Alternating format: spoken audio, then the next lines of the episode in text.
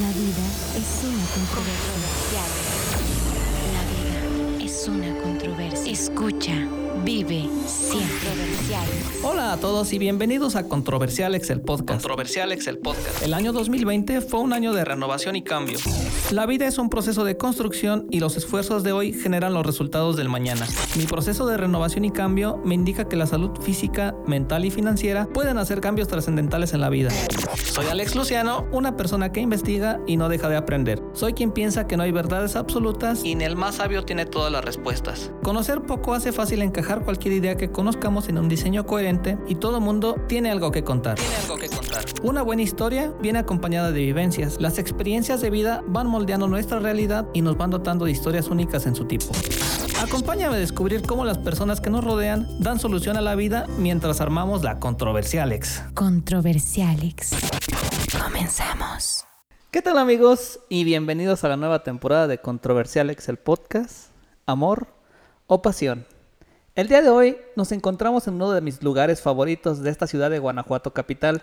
Estamos en el Gregario Café y platicaremos con una persona súper especial para mí. Ella es orgullosamente guanajuatense, proveniente de un municipio muy bonito, Jaral del Progreso, apasionada por la comida mexicana, estudió gastronomía en el Instituto Gastronómico de la ciudad de Querétaro, trabajadora, entusiasta, emprendedora, soñadora. Con ustedes, un aplauso para recibir a Judith Rojas. Hola, bienvenidos ¿qué al? Gregario. Buenas noches para nosotros. ¿Cómo te encuentras el- esta noche? Bien, muy bien. Algo nerviosa, emocionada y muy contenta de tenerlos aquí bien. en su casa. ¿Te ves muy contenta? ¿Te ves entonces muy alegre? No sé si sea parte de ese poquito nerviosito que tienes en Pues este también, momento. pero según yo soy muy alegre. Sí, también. muy bien. Antes de empezar, te voy a hacer tres preguntitas muy rápidas Ok, que las tengo aquí anotadas. y claro que sí. No te las mandamos en un guion para que las tuvieras presentes. Entonces, la primera pregunta es, ¿a qué personaje histórico te gustaría conocer? Híjole, está difícil. Em, fíjate que últimamente tengo mucha fijación por Frida Kahlo. ¿Será por los movimientos feministas que están ahorita a todo lo que da? Y bueno, en el hotel donde trabajo también en las Acacias hay una habitación que es mi favorita que se llama Frida Kahlo. Es en honor a ella. Y toda la decoración tiene partes de ella. Ajá, entonces, si y ahorita una persona especial que quisieras sí, conocer. Sí, sí, sí. Y, y te digo, con los movimientos feministas, pues estoy queriendo aprender un poquito más y pues Ajá. por qué surge todo y ella yo creo que es un, un punto muy importante en toda esta movilización. Muy bien. La siguiente preguntita es, yo sé que te gusta mucho la cocina y la comida, entonces es ¿cuál es tu platillo mexicano favorito? Siempre Preferido. me preguntan eso. y como cocinera es bien difícil, pero pues as- sencillamente te puedo decir que el maíz es, es mi No, pero- ingrediente favorito. Ingrediente, pero ya preparado. Pero ya preparado, pues, ¿qué pudiera ser? Híjole. Pues pensando en el maíz, los esquites me pueden matar. Sí. Sí, no, o sea, a mí me conquistas con un Y, y esquite. aquí en la ciudad de Guanajuato, ¿cuál sería el mejor esquite que has probado? Pues el que está yo creo que en el... La verdad no he probado muchos, prefiero yo hacérmelos. Ok. Pero los que están en el jardín, así en el mero, mero centro, Ajá. corazón de la ciudad, pues ahí típico, todo el mundo yo creo que ha probado de ahí. Están Sí, muy ricos. Muy ricos, muy Sí. bien. Y ahora sí la tercera pregunta, que esta sí es muy, muy difícil. es la más difícil, es la última del examen. Entonces, quiero preguntarte que si se hiciera una serie o una película sobre tu vida, ¿qué nombre tendría y quién interpretaría el papel protagónico? Híjole. Si en este momento no la puedes este, contestar, Sí, pues, déjame... so- sobre la plática que ya vayamos teniendo, pues ya este, a ver si se viene un chispazo. Pues Porque vino, se me una- vino, está difícil, pero se me vino a la mente un musical. O sea, Ah, yo me la vivo cantando. Ajá.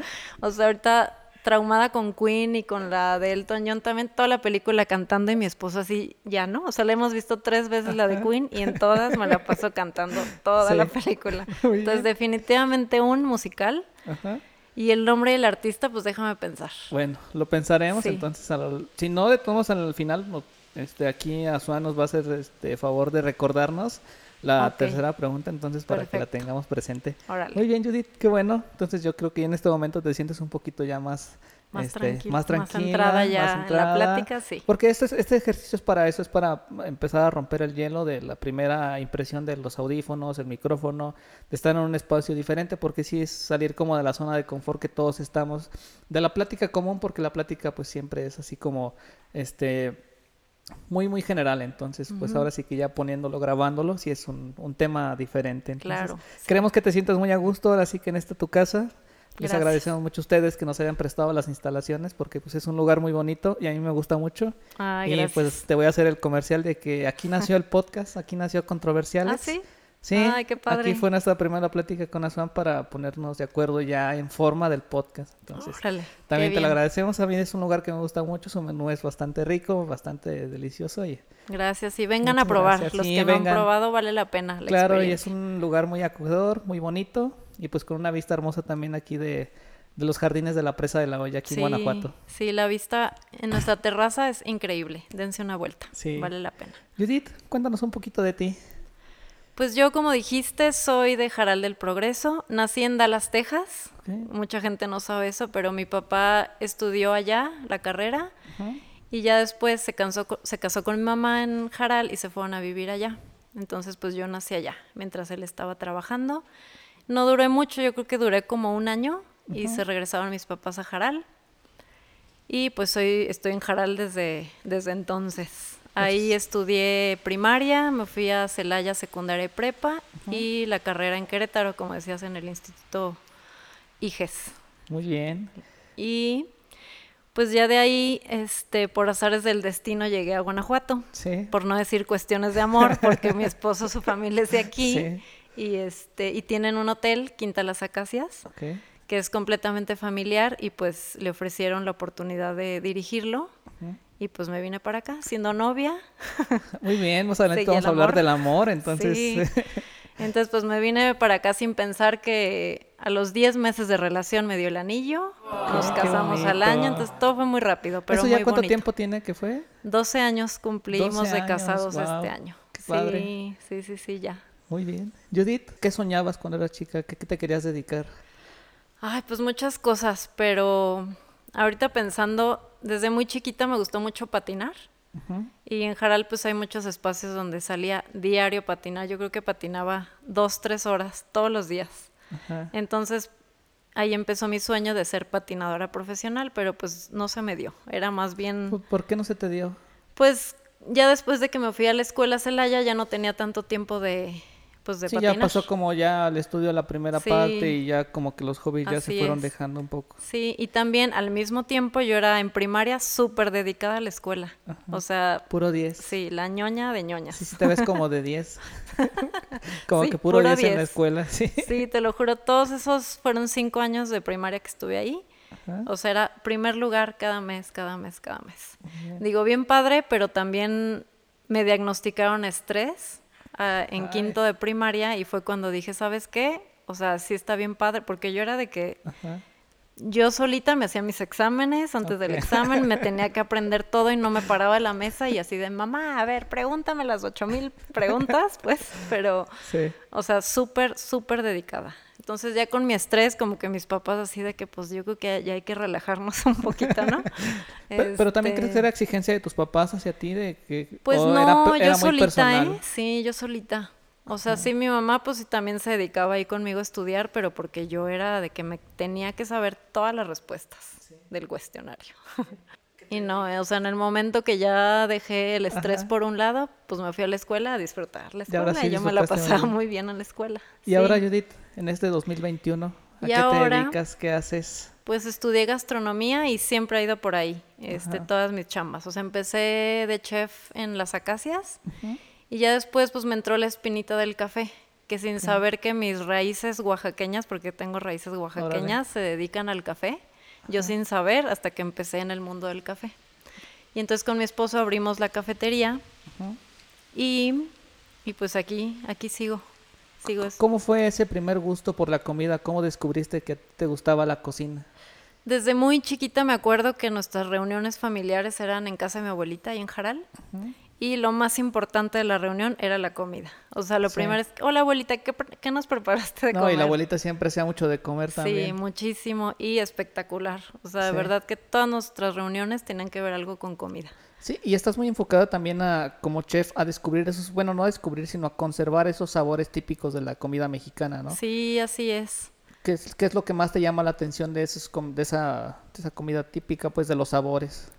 Pues fíjate que ahorita, pues con todos los eventos que hemos tenido en el hotel y, y que estamos haciendo, pues diferentes cenas, estamos viendo la manera de rescatar esos ingredientes que ya no tienen tanto valor como lo tenían antes. Entonces nos hemos acercado a cocineras tradicionales y a estudiar un poquito sobre pues esos ingredientes que representan a Guanajuato. Sí. Y nos encanta, la verdad. O sea, vamos a tener justo mañana una cena con una cocinera tradicional en el hotel, Consuelito Venancio, que ya es famosa en todo el mundo. Y pues va a estar bien padre, porque ella sí se dedica desde sus ancestros a, sí, a valorar cada ingrediente que les da nuestra tierra. Y está increíble, es una experiencia padrísima. Si tuvieras que resumir eh, el estado de Guanajuato en una comida típica, ¿cuál sería? Pues como te digo, el maíz. O sea, el maíz O sea, siempre del está. estado completamente. Pues del estado, fíjate que así como platillos típicos de Guanajuato hay muy pocos. Hay uno que se llama rabo de mestiza, por ejemplo, que son huevos estrellados que vienen con una salsita caldosa de rajas, jitomate y cebolla, que en todos los libros de historia de cocina lo mencionan. ok. Ese está súper rico. ¿Y ese dónde lo, dónde lo, de dónde se conoce? ¿En qué parte de Guanajuato del estado?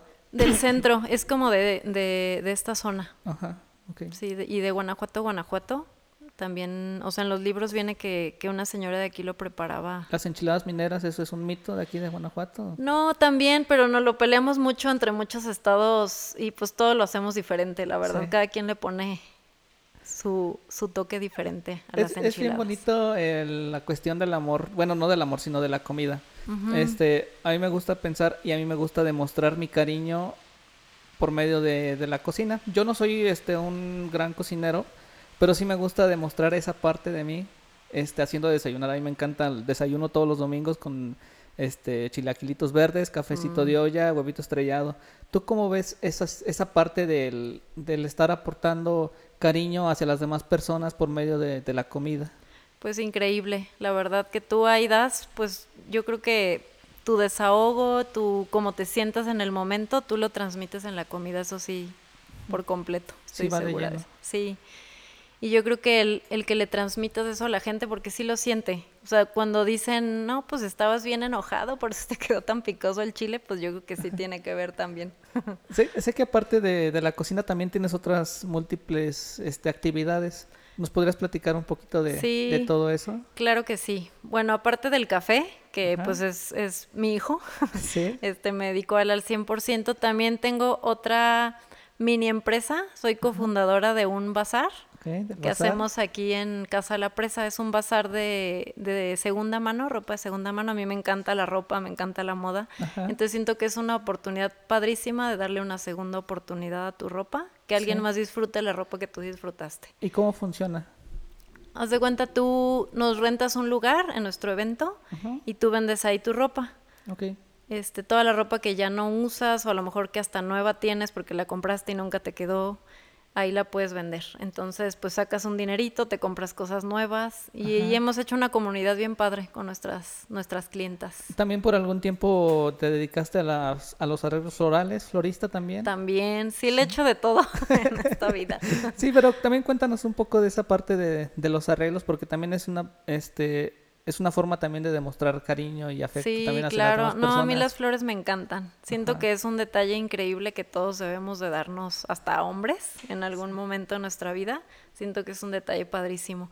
Y sí, empecé, porque pues sí, por el amor a las flores, empecé, tengo una marca que se llama La Distribuidora, que ya hay varias marcas en toda la República. Ujú. Este, está increíble para que lo sigan también. Ahí pueden aprender mucho con Muy nuestro bien. fundador.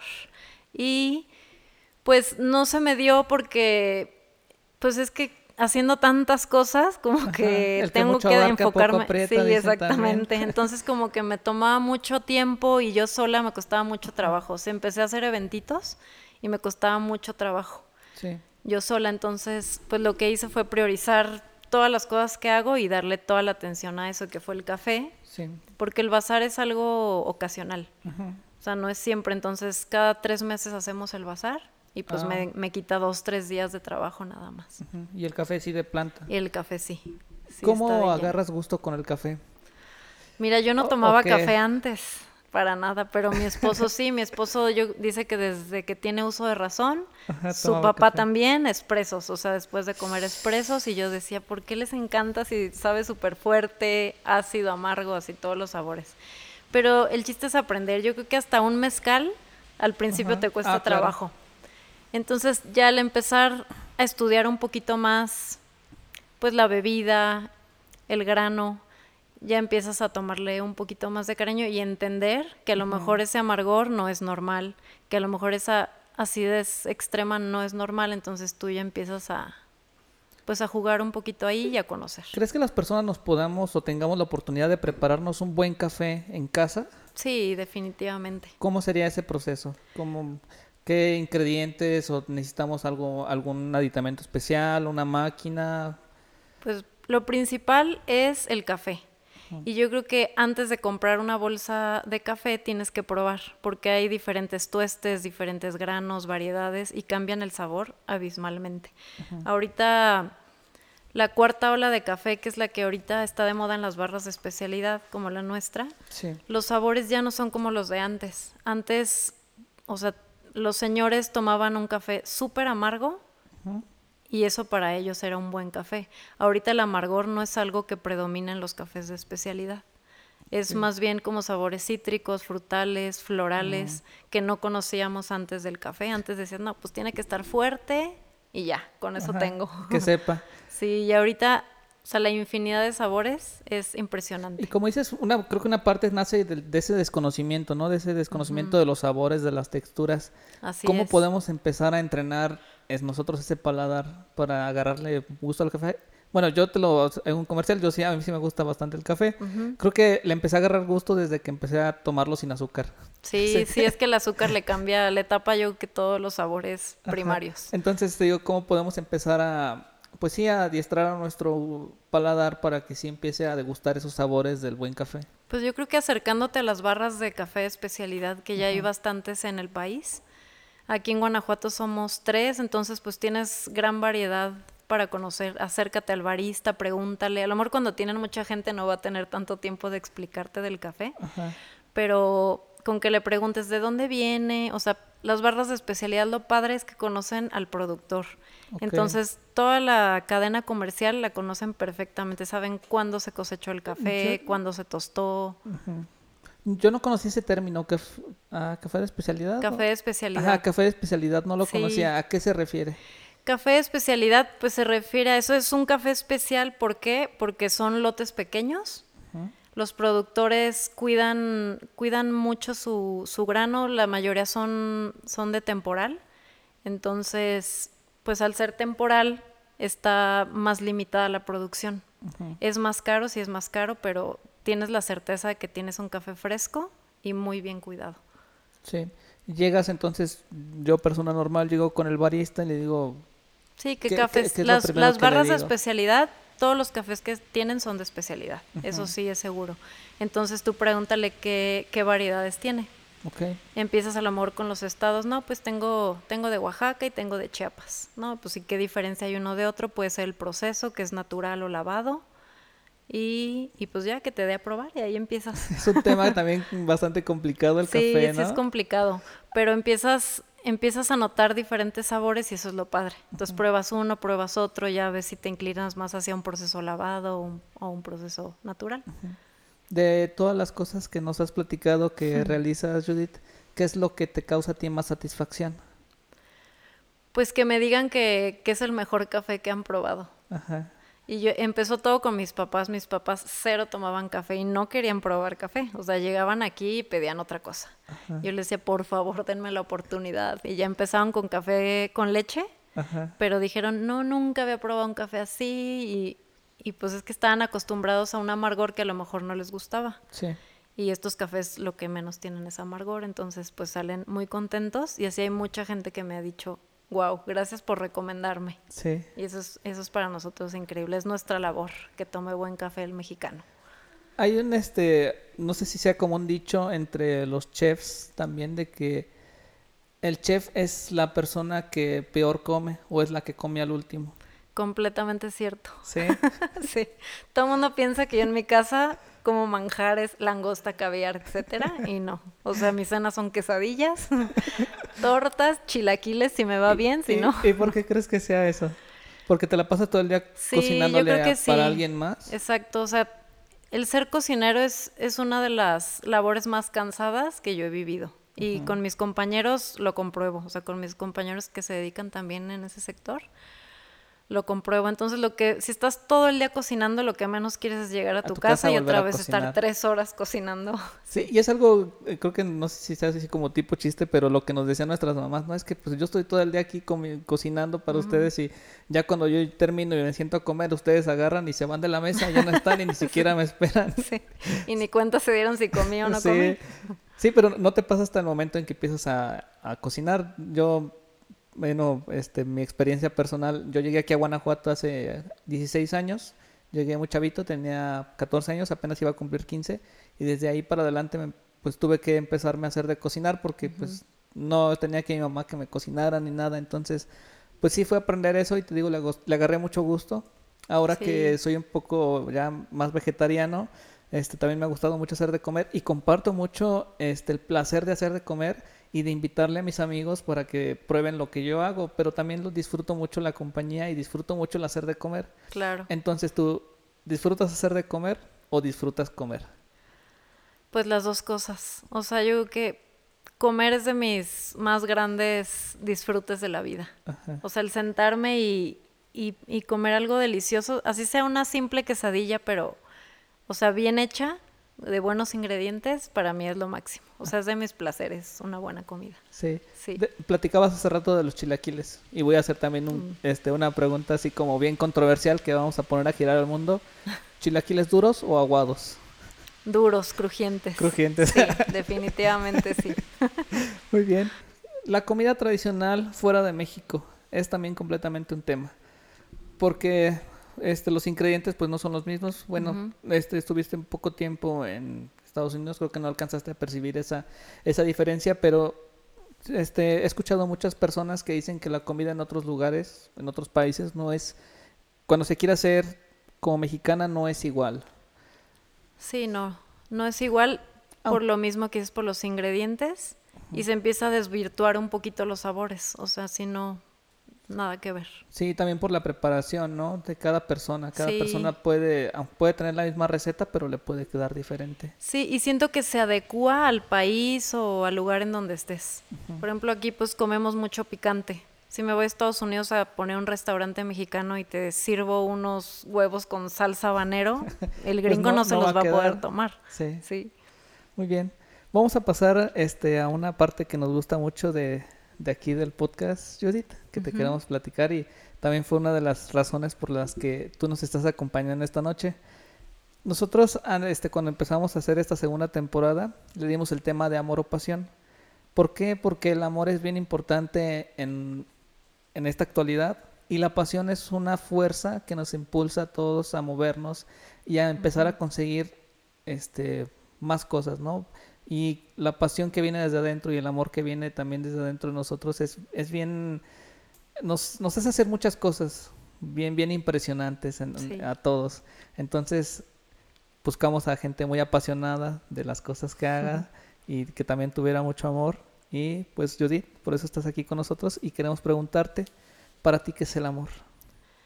El amor para mí es un sentimiento pues que mueve al mundo. Es un sentimiento ingenuo, puro, que hace que te sientas vivo. O sea, para mí el amor es como el objetivo de mi vida. O sea, si no hay amor, no estás viviendo como debe de ser.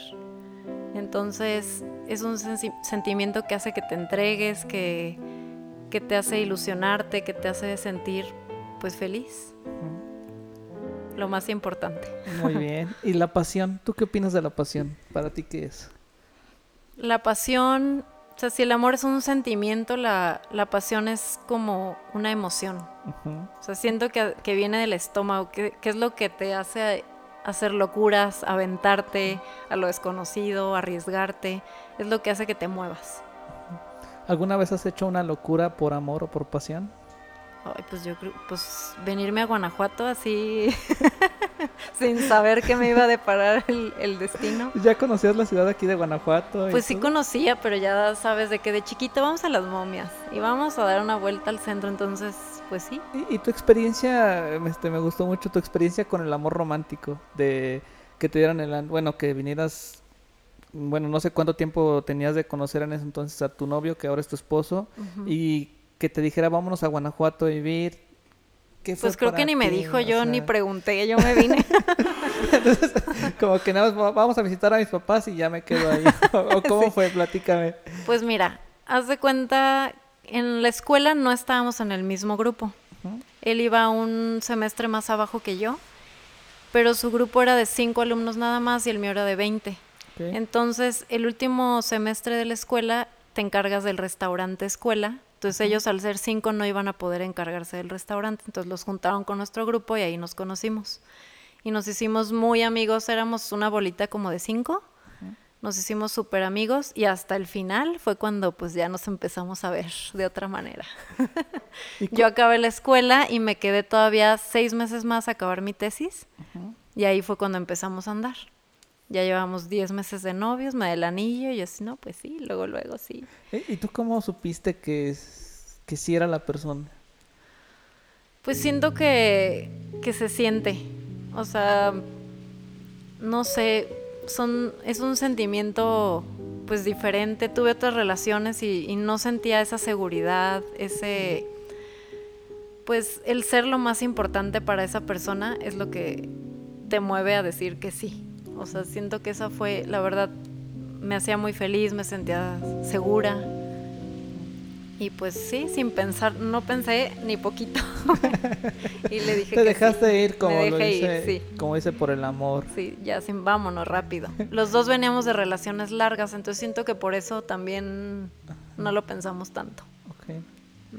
Y pues me vine a Guanajuato cuando él acabó, yo acabé mi tesis, él acabó la carrera y su papá le dijo, ¿cómo ves? ¿Te encargas del hotel? Que pues ya para estar la familia encargada y estar todos al pendiente. Y pues a mí me preguntó, me dijo, ¿cómo ves? Me tengo que ir a Guanajuato. Yo le dije, ay, pues sí, vete. yo sin pensar que me iba a venir después para acá. Sí. Entonces como que se nos empezó a complicar un poquito vernos, yo no encontraba trabajo y le dije, ay, pues no pierdo nada, me voy a Guanajuato, busco trabajo y a ver qué pasa. Me vine a Guanajuato, no encontraba trabajo. Entonces, en ese inter me dio el anillo y pues mi suegro le dijo a Javier, pues órale, que se integre, que se integre al, al hotel. Y ya entre los dos estábamos entre el restaurante, hotel, ahí. Hacíamos muy, muy buen equipo y hasta la fecha, Sí. la verdad que Siguen haciendo nos buen equipo. complementamos muy bien, sí. Qué padre. Y aquí estoy. Esta parte del, de que acabas de comentar de no encontraba trabajo, este, ¿qué tan complicado es tener un trabajo o buscar un trabajo para un chef? Pues sí, es muy complicado. Siento que, que hay muchos restaurantes y, y como que te contratan a lo mejor, no importa si tienes licenciatura o no. Ajá. O sea, contratan a... Sí, con que no a quien sepas- sea, pero pues sí, como que es un trabajo que cualquiera puede hacer.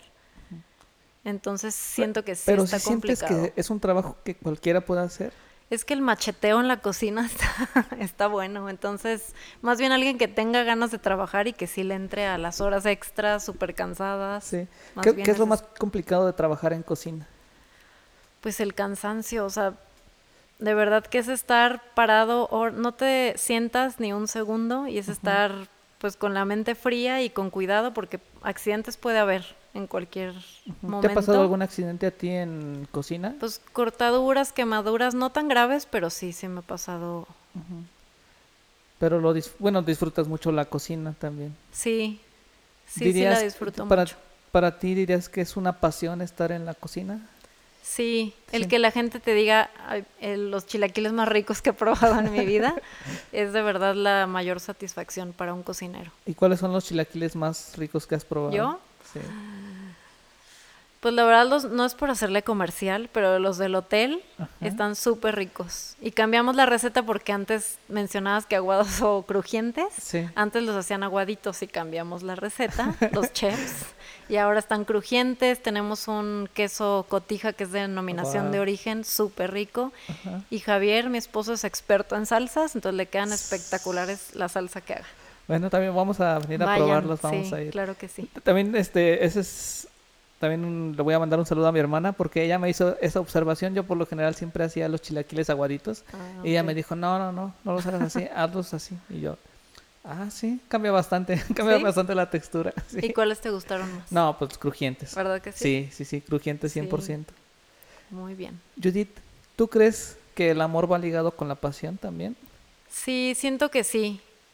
Es un, es un tema que me costó mucho trabajo porque como que quería poner ejemplos de que si solo hay amor, si solo hay pasión y, y como que no encontraba un ejemplo adecuado para describirlo, pero yo pienso, o sea, en mi interior, siento que siempre van de la mano. Siempre van de la mano. La pasión puede ser momentánea, fugaz, pero el amor siempre está ahí.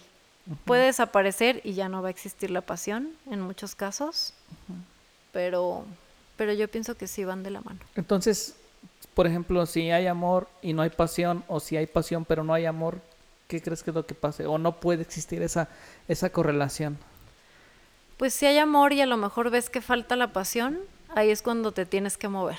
Tienes que hacer algo. Siento que, que puedes estar estancado por algo y está en ti volver a buscar esa pasión porque la puedes encontrar de muchas formas. Es cuestión de moverte.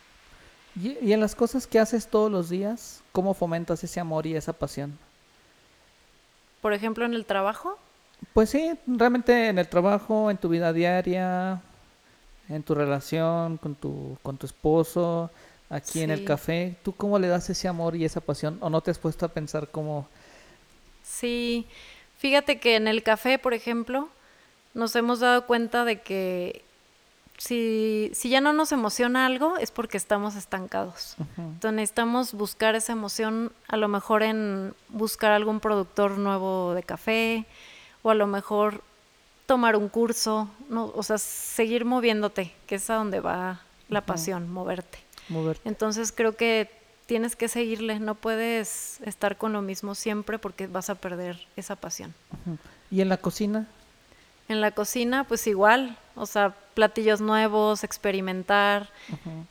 Ahora que mencionabas que eres vegetariano, Sí, yo fui vegana dos años y me encanta la cocina saludable, o sea, es una parte también que me gusta mucho.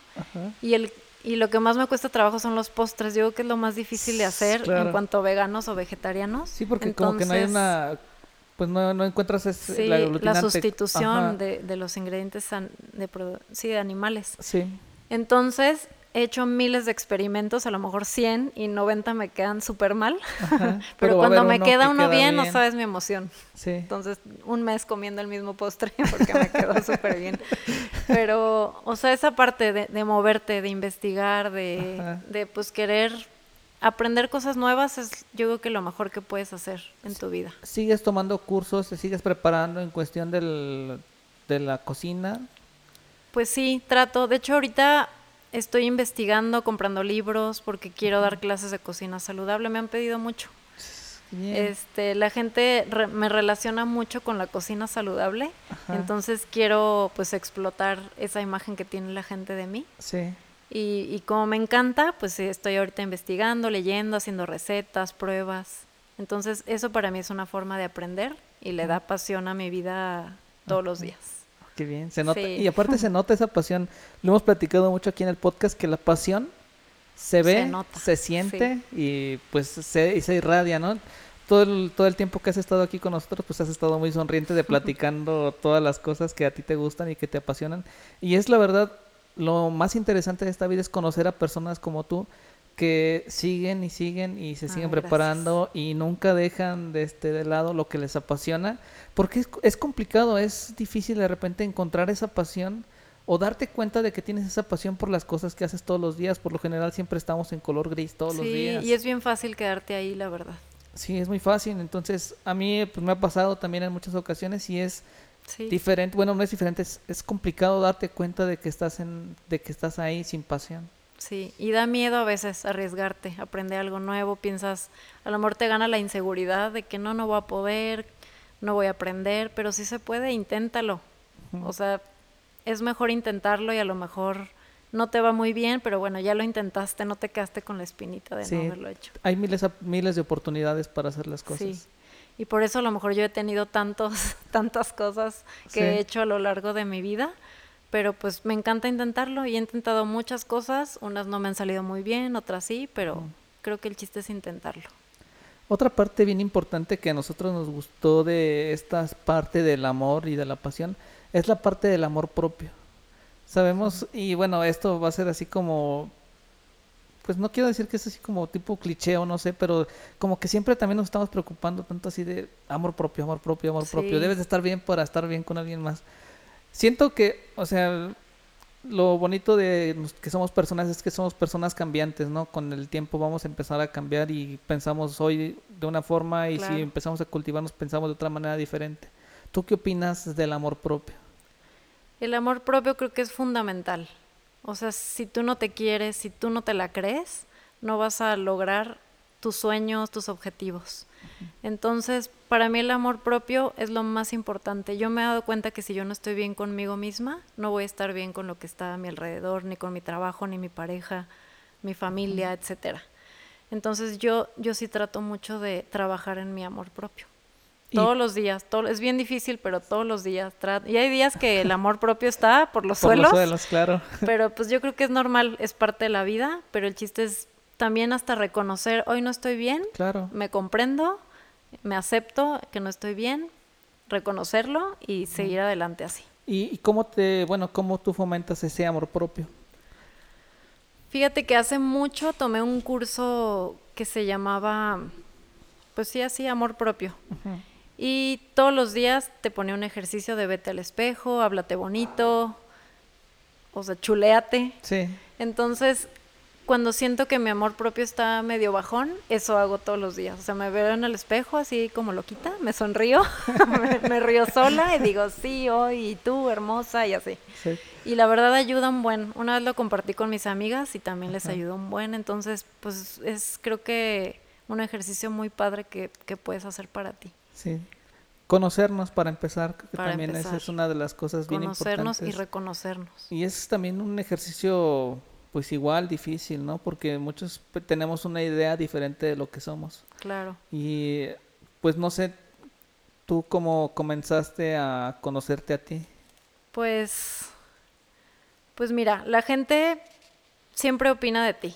Entonces, o sea, hay veces de que te dice la gente de no, pues tú eres muy, muy feliz, muy segura de ti misma y, y como que tú dices, ay, pues no, pero, o sea, estás proyectando otra cosa que no. Y eso me ayudó mucho a ver, ok, la gente está pensando esto de mí, pero no soy, entonces tengo que ser más auténtica con lo que soy, con lo que proyecto. Y a lo mejor esa seguridad que estoy proyectando es una barrera que no me está impidiendo ser como soy. Y pues así, o sea, no juzgándome, pero reconociendo desde lo que la gente piensa de mí, lo que yo pienso de mí, mi pareja, que pues todo es diferente. Pero, pero está padre reconocerte. ¿Qué opinas de ir a terapia? Creo que es la mejor herramienta que puedes hacer por ti mismo. He ido a terapia en dos ocasiones nada más y ahorita ya me urge. este, esta pandemia y cosas que he vivido este último año de mi vida, o sea, sé que lo necesito, pero también lo reconozco y quiero hacerlo cuando esté lista. Ahorita todavía no me siento lista, tal vez en un mes, dos meses, pero de que sé que lo necesito, sí lo sí, todos lo necesitamos. Judith, voy a hacer un corte comercial. Claro. ¿Ya sabes el nombre de la serie? Ay, no, no he tenido tiempo de pensar. bueno, vamos a darle un segundito. Salud. Ay, sí. ¿Cómo te sientes? Bien. ¿Sí? Estoy hablando, nunca hablo tanto, oigan. ¿Por qué sientes que eres una persona que no habla tanto? Pues sí, o sea, ¿sabes qué? Como que me juzgo mucho a mí misma desde, desde chiquita, o sea, empecé desde la escuela. Sí. Eso ya, lo, ya me lo reconocí. Y este, entonces, pienso mucho las cosas antes de decirlas. Si no tengo nada interesante que decir, prefiero no decirlo. Ok. Y también siento que, o sea, pues la, estoy alrededor de mucha gente que habla mucho, mucho, mucho. Yo, y me encanta escuchar. La verdad, yo soy súper de escuchar, de analizar, de casi que te, te, leo así de que todo. yo también soy una persona así también de, escuchar. Y yo prefiero escuchar que hablar, la verdad. Y siento que cuando hablo, yo tengo algo muy bueno que decir, a lo mejor un consejo, no sé. O sea, mis amigas siempre les encantan mis consejos, pero soy de tres palabras, o sea, no hablo mucho. Bueno, al final vamos a pedirte igual un consejo, pero este, de una vez para que lo vaya pensando. Judith, hay una este, parte muy importante que a mí me gusta preguntarles a todos mis invitados que es una como una analogía y es son como dos extremos. Un extremo yo le llamo que es adicción al trabajo y otro extremo que yo le llamo monotonía.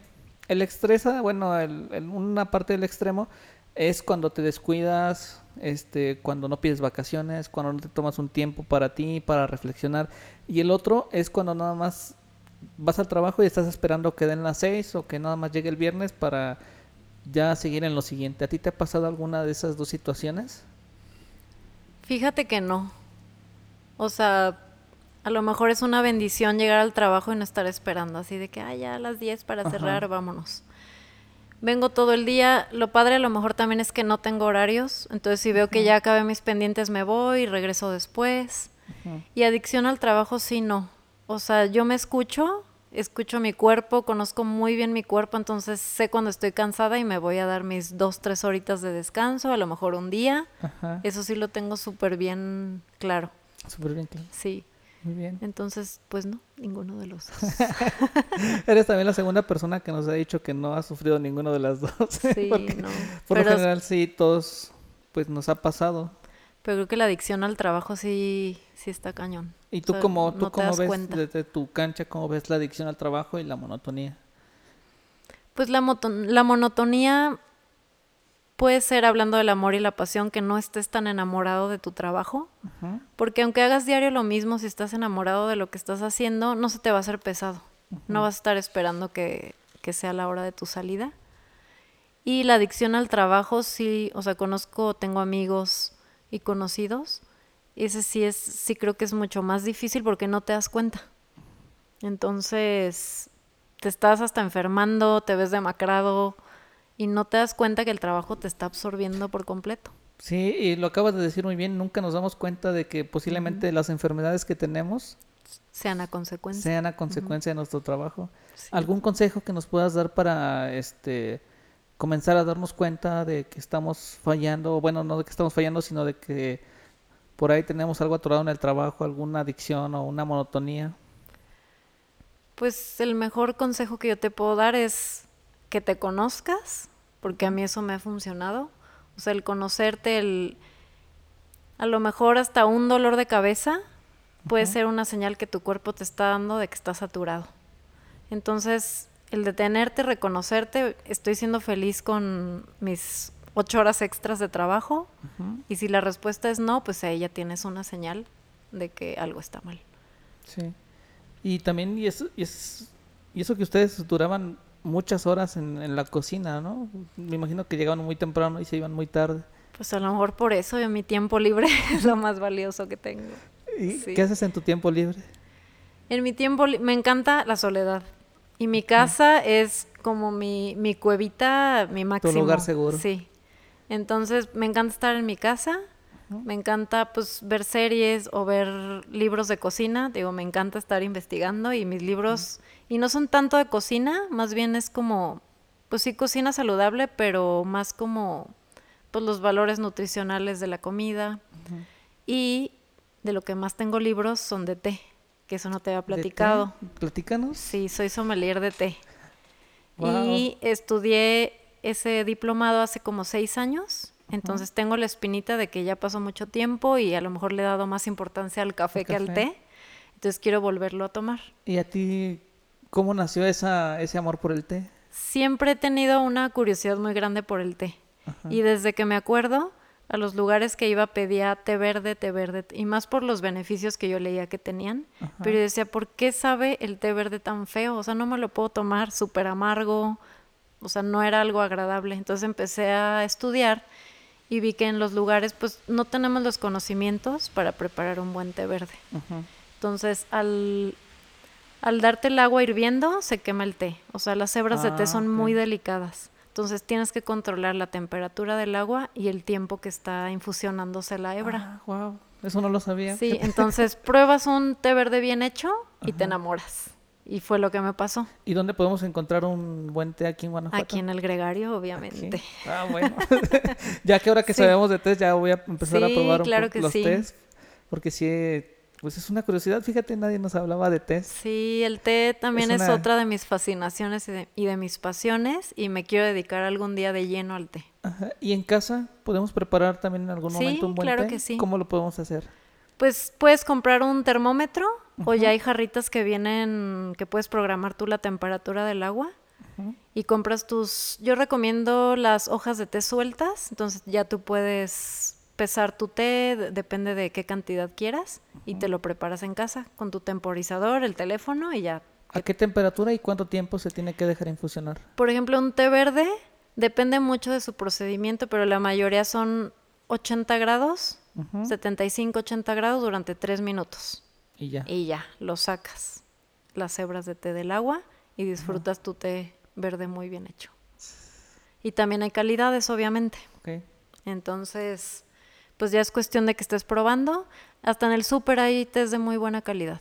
¿Qué té de buena calidad podemos encontrar en el súper? Mm, aquí en Guanajuato pudiera ser... Hay una marca Stash Ajá. que creo que sí lo venden aquí en el súper. ok. Y si no, pues aquí en el gregario yo con mucho gusto te vendo del que quieras. Muy bien. Si a mí llega a preguntarme del té y hasta me siento contigo y te ofrezco de mis, Bueno. porque yo tengo de mis reliquias de tés, entonces te ofrezco de mis tés. Bueno, vamos a venir a una clase de té Órale, para claro. subirlo también a nuestras redes sociales de que ya vinimos a, a una clase. Entonces, Claro que sí. Muy bien, Judith. Vamos también a nuestro sello característico, como nosotros nos gusta llamarlo. Y es de todas las personas que nos acompañan aquí con nosotros, nos gusta conocer cómo cuidan su salud física, su salud mental y su salud financiera. Ok. Empezamos por la salud física, Judith. Pues la salud física, como te decía, la me cuido con la cocina. O sea, trato de comer lo más saludable posible y lo disfruto mucho y me encanta y mi cuerpo me lo agradece. O sea, el día que estoy comiendo comida chatarra o, comi- o cosas así rápidas que hago en la casa, lo empiezo a resentir luego, luego. Entonces, eso es primordial para, para mí la cocina saludable. Ejercicio, soy muy mala para el ejercicio, pero orgullosamente te puedo decir que tengo dos semanas que estoy intentando correr y lo estoy disfrutando mucho porque lo estoy haciendo a mi ritmo Ajá. y pues ya empecé, te puedo decir que ya empecé. Entonces, la salud física sí la cuido hasta ahorita.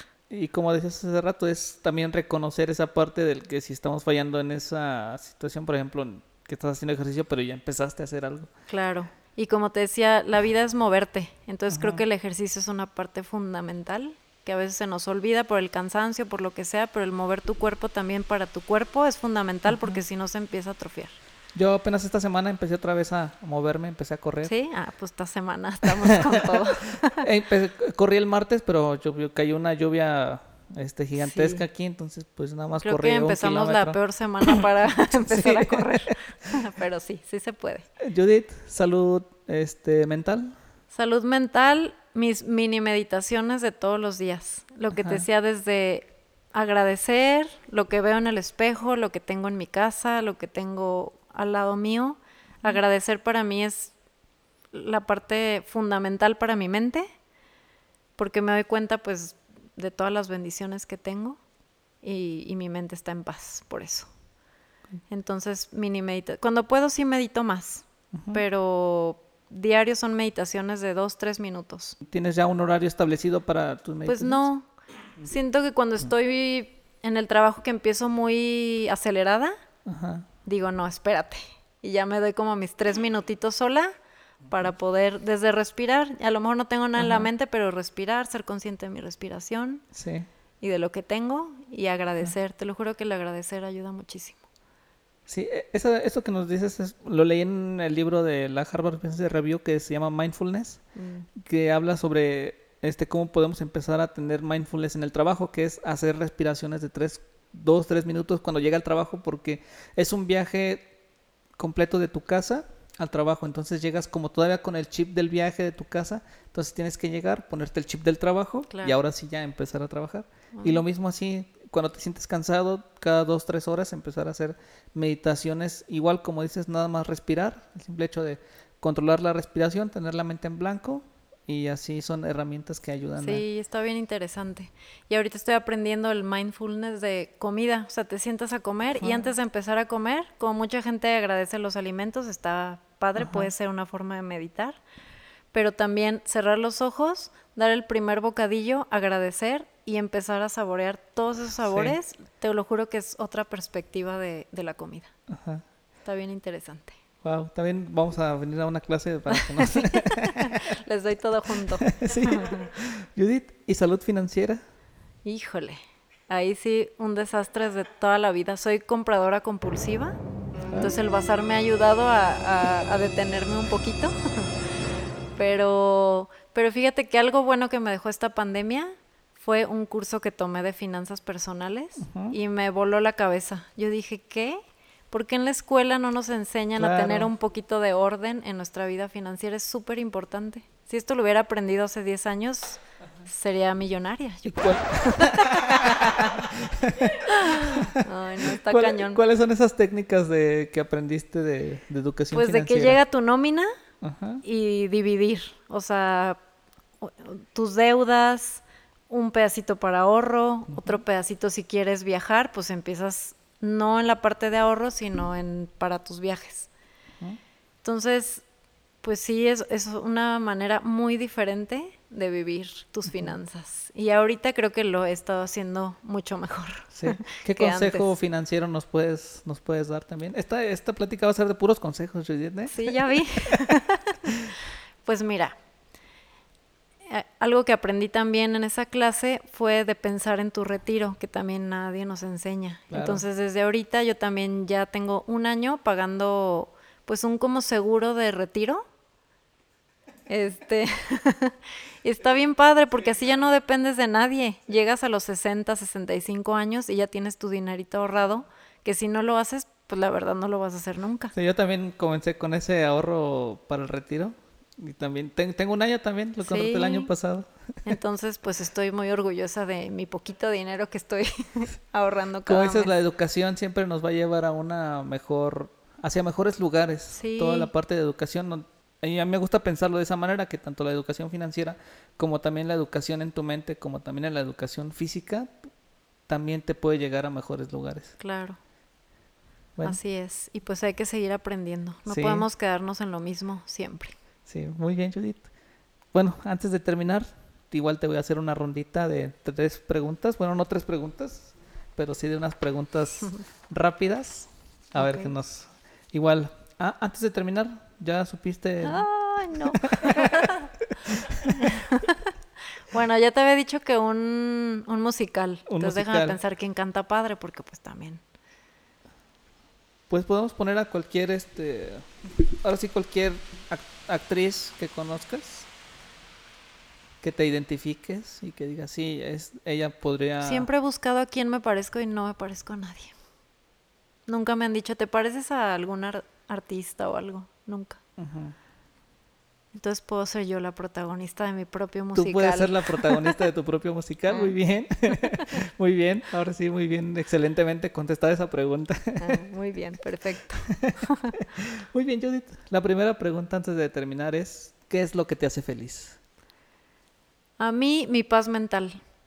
O sea, definitivamente yo estar bien conmigo misma me va a hacer feliz estar con quien sea. O sea, disfrutar a mi familia, disfrutar a mi esposo, disfrutar a mi trabajo. Si yo no estoy bien, no disfruto nada. Entonces, yo soy lo más importante para Ah, mí. excelente también. muy bien, la siguiente, ¿qué es lo más importante para ti? Desde chiquita me enseñaron que la familia es lo más importante. Siempre mi familia fue súper unida. O sea, íbamos al dentista y era reunión familiar. Así iba uno al dentista y íbamos toda la familia a acompañarlo. Entonces, mi familia. Mi familia es mi pilar. Es lo que me ha enseñado a ser lo que soy hoy. Y pues para mí es lo más importante, mi familia. Muy bien. ¿Y un mensaje para ti dentro de 10 años? ¿qué te dirías en 10 años? Pues que se me olvide esos miedos que tengo, no valen la pena. Atrévete. O sea, atrévete siempre a hacer lo que quieras hacer, a perseguir tus sueños, que no te importe lo- la demás gente, lo que piensen. Lo más importante eres tú. Bien. En 10 años lo vas a escuchar, Judith, y nos Sí. vamos a dar cuenta Sí, sí me atreví. si te atreviste. Es. Y ya por último, ¿qué mensaje le darías a aquellas personas que han perdido el amor y la pasión por lo que hacen todos los días? Pues que se muevan. La vida es muy corta como para estar en algo que no nos gusta, que no nos apasiona. Y siempre va a haber muchas cosas que nos apasionan, pero si no nos movemos, no lo vamos a encontrar. Muy bien. Entonces, a moverse. Muy bien, esa va a ser la palabra para este podcast. Hay que empezar a movernos. Sí. Muy bien, Judith, pues te agradecemos mucho que nos hayas acompañado en esta noche. Eh, También te agradecemos bastante por prestarnos las instalaciones aquí del Gregario para poder grabar. Digo, es uno de mis lugares favoritos, me Ah, encanta gracias. mucho. Y pues me agradó también la plática contigo, todas las cosas que dices, te digo, la pasión que tienes, todo, todo eso se siente, la energía que irradias también hacia, toda la, hacia todo tu alrededor, pues también es, es muy bonito y muchas gracias porque nos estuviste acompañando. No, hombre, gracias a ustedes. Yo también me sentí en casa y gracias por pensar en mí. Muy bien. Judith, ¿dónde te podemos encontrar en redes sociales? Me dicen Yuyi desde Jaral, es mi apodo. Entonces en Instagram estoy como Yuyi Rojas Ajá. Y en la chamba estoy en el Gregario Coffee House. Mi bazar es Second Chance Bazar, Bien. GTO y Las Acacias Restaurante.